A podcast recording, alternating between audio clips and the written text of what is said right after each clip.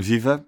Marcelo Rebelo de Sousa falou ao país nesta quinta-feira. Portugueses. Eram oito da noite. Ouvi os partidos políticos e o Conselho de Estado, analisei a situação económica e social, refleti ainda sobre a situação económica e financeira à luz da perspectiva europeia. Tudo visto e ponderado uma semana e um dia depois da rejeição do orçamento para 2022, encontro-me em condições de vos comunicar que decidi dissolver a Assembleia da República e convocar eleições para o dia 30 de janeiro de 2022.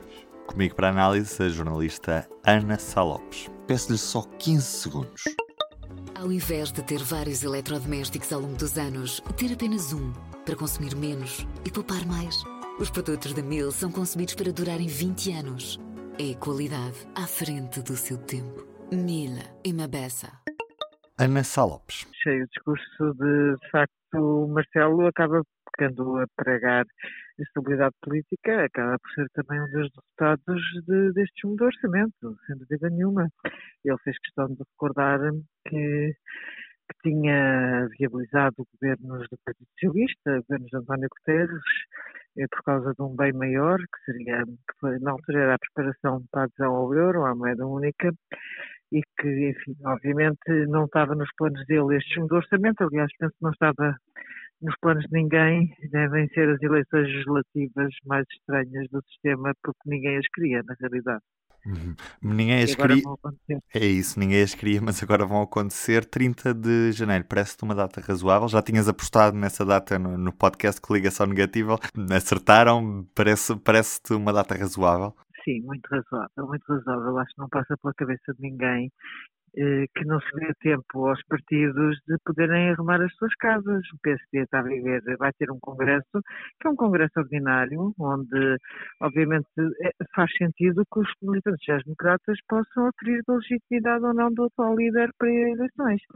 Nem sequer consigo entender bem a posição, por exemplo, do PCP, que acabei de ouvir, que o PCP era contra eleições, achava que apesar do fundo do orçamento não se justificava as eleições antecipadas.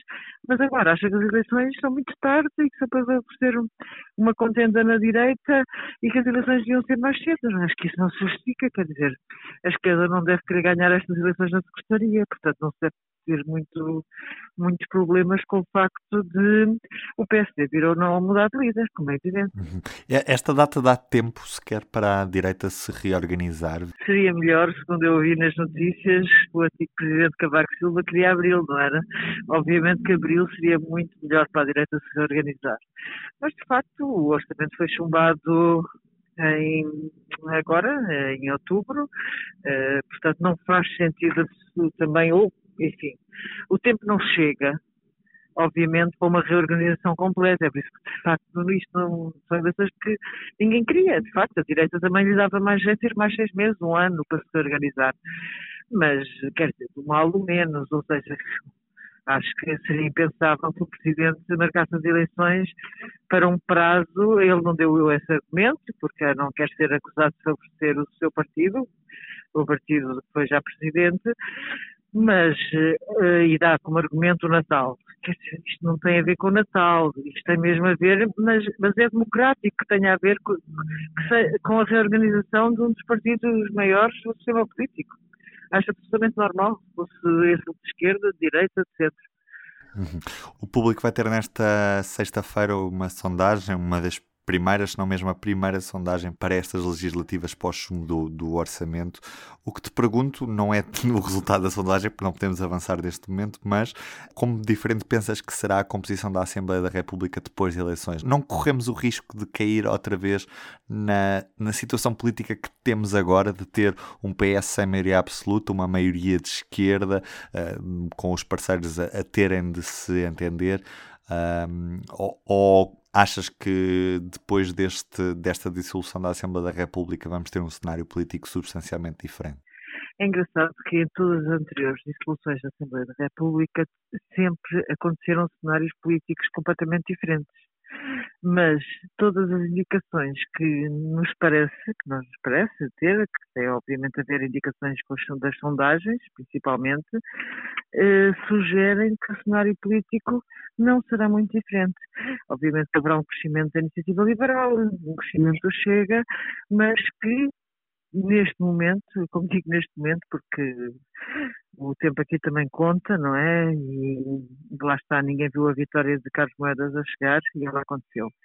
Mas neste momento realmente tudo indica que o PS vai ter, ser o partido mais votado, sem maioria absoluta, e, e enfim, o PCP e o Bloco de Esquerda se calhar a terem mais ou menos os mesmos resultados.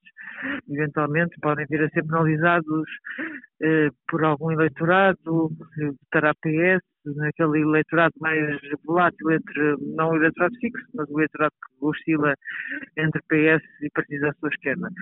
Eventualmente sim mas ainda é cedo, ainda é cedo, acho que isto vai ter muita coisa, vai depender da campanha e não nos podemos esquecer que também são seis anos de António Costa. E o que não me parece de todo é que aquilo que António Costa pede, que é a maioria absoluta, possa estar minimamente ao seu E, e, ainda antes de termos eleições, vamos ter redefinições na direita, como já tínhamos falado. Qual é que achas que vai ser o futuro destes dois principais partidos da direita portuguesa neste momento, o CDS e o PSD? Um futuro de continuidade ou antevês que haja alterações na, nas lideranças que neste momento estão a ser disputadas? No PSD penso que sim. No PSD penso que Paulo Rangel parece neste momento, segundo o que vamos sabendo dentro do PSD, que pode estar em condições de vir a ser, de facto, eleito presidente do PSD. Portanto, de ser, o, ser, ser Paulo Rangel quem vai defrontar uh, António Costa e Paulo Rangel é mais combativo que Rui Rio bastante mais combativo. Portanto, também aqui há uma incógnita sobre qual é que vai ser a reação do eleitorado a essa nova liderança do PSD.